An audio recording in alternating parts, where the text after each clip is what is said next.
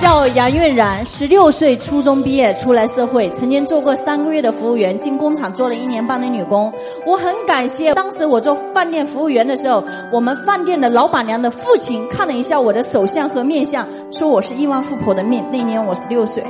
然后其他服务员看了以后都觉得他吹牛逼，只有我相信了。然后我当时就在想一个问题：既然我是亿万富婆的命。然后我就在想，那应该怎么实现呢？据说在秦国的时候打了一个这个，说了一个比方，说这个粮仓的老鼠比较肥，厕所的老鼠比较瘦，所以当时秦国的李斯就揣摩出来一个定律就是平台不一样，结果就会不一样，所以他就出使到了秦国，后面做了秦国的大臣，有还是没有？那我当时就在想，既然我是个亿万富婆，我在我们市里面想找个亿万富翁，发现太难了。并且最主要的是，竞争真的蛮激烈的。你要成为一个市里面一个初中毕业生脱颖而出，我也不知道怎么脱颖而出。所以我觉得，与其是这样子成为亿万富婆，那就是等待天命，天上砸砸馅饼，不如自己出去赚馅饼。所以我就来到了据说改变中国女人命运的一个地方，来到了东莞。但是从小到大家教比较严，我妈说了一句话：你出去社会以后，你可以奋斗，你可以努力，两样东西不能丢，丢了以后你就不可以进家门了。一样是自尊，一样是色相。那我后面就在想，既然我妈不让不允许出卖色相，也不允许出卖自尊，并且这也跟我的道德价值观不吻合的话，我觉得东莞不能改变我们中国女人的命运，那都是骗子所说的。结果后面东莞也把他自己的命运改变了。那后面有听到一个故事，有人告诉我说，深圳市内的工作最难找，因为要求学历高，并且人要长得漂亮，所以我赶紧去深圳市内了。因为我告诉我自己说，如果我不去深圳市内，我就是对我爸妈给我的长相不认可，这就是不孝。能干什么一定要孝顺当先，这样事业才比较容易发达，对不对？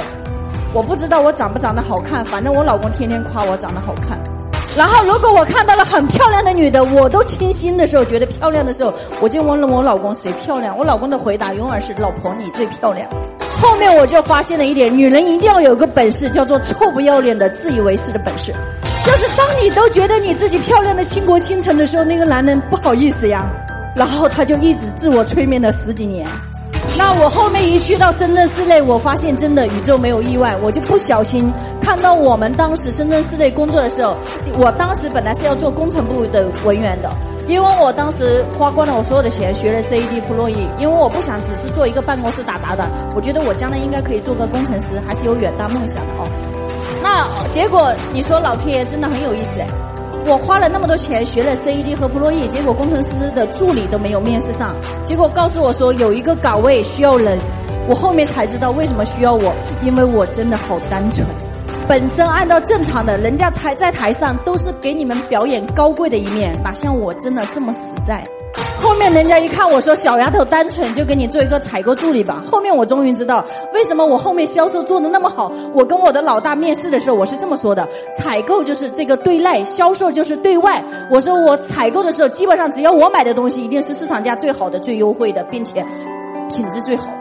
我说销售也很简单，就是我卖东西给别人，跟我要让别人买我东西和我买别人的东西其实没有区别，都是谈判。